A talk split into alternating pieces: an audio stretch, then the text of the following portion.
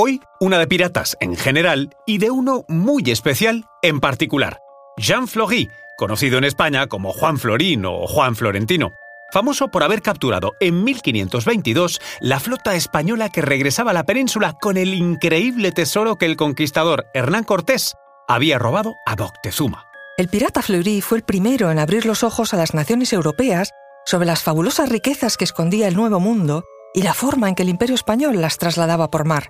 Pero pongámonos en antecedentes. Dos años antes, en 1520, Hernán Cortés llegó a Tenochtitlán, donde fue recibido por Moctezuma. Pese a haberlo sido de forma amable, Cortés y sus hombres se apoderaron de su tesoro y al ser descubiertos huyeron con él, perdiendo gran parte del mismo en los canales de la ciudad en un episodio que se conoce como la Noche Triste. Soy María Conoce mejor al equipo que protege nuestras costas. Alerta en el mar, el jueves a las 10 un nuevo episodio en National Geographic.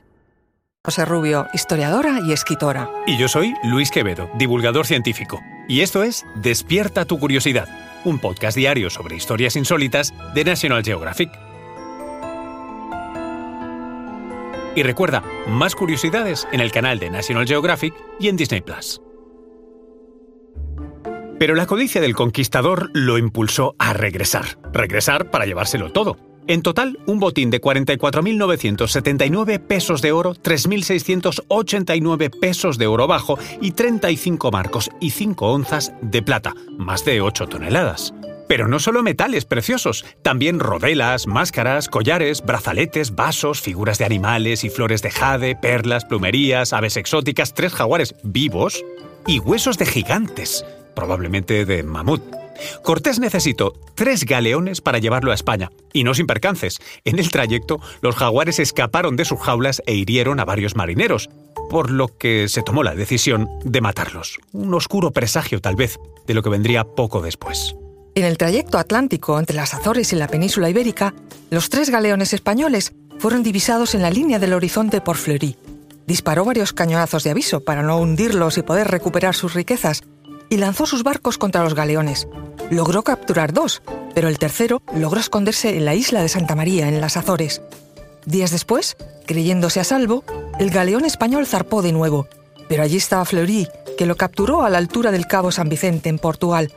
Al subirse a la nave española, Fleury se encontró con la sorpresa de haber capturado el tesoro que Hernán Cortés transportaba para pagar al emperador Carlos V el tributo debido por la conquista.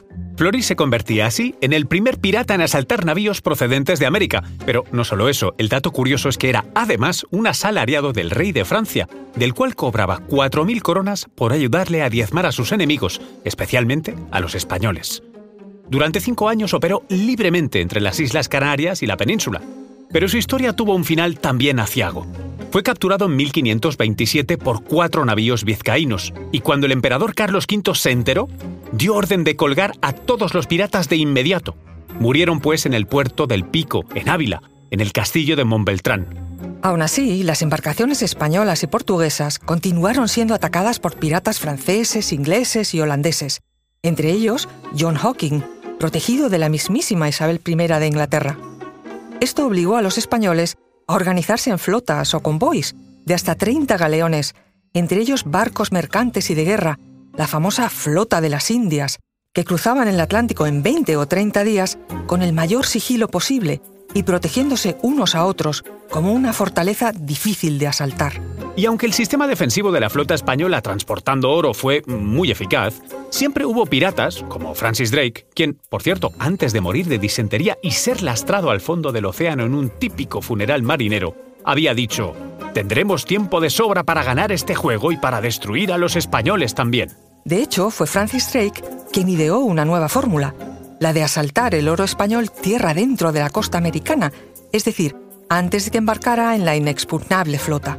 A él se debió la captura en 1573 en Panamá de 15 toneladas de oro y plata que sacó en mulas, o del tesoro del galeón Nuestra Señora de la Concepción, que hoy se calcula sumaría 18 millones de euros.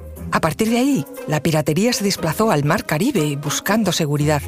Y eso es lo que tantas veces hemos visto en las películas de piratas.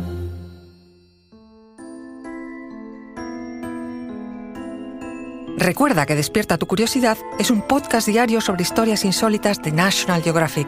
Disfruta de más curiosidades en el canal de National Geographic y en Disney Plus. No olvides suscribirte al podcast y darle like si has disfrutado con nuestras historias.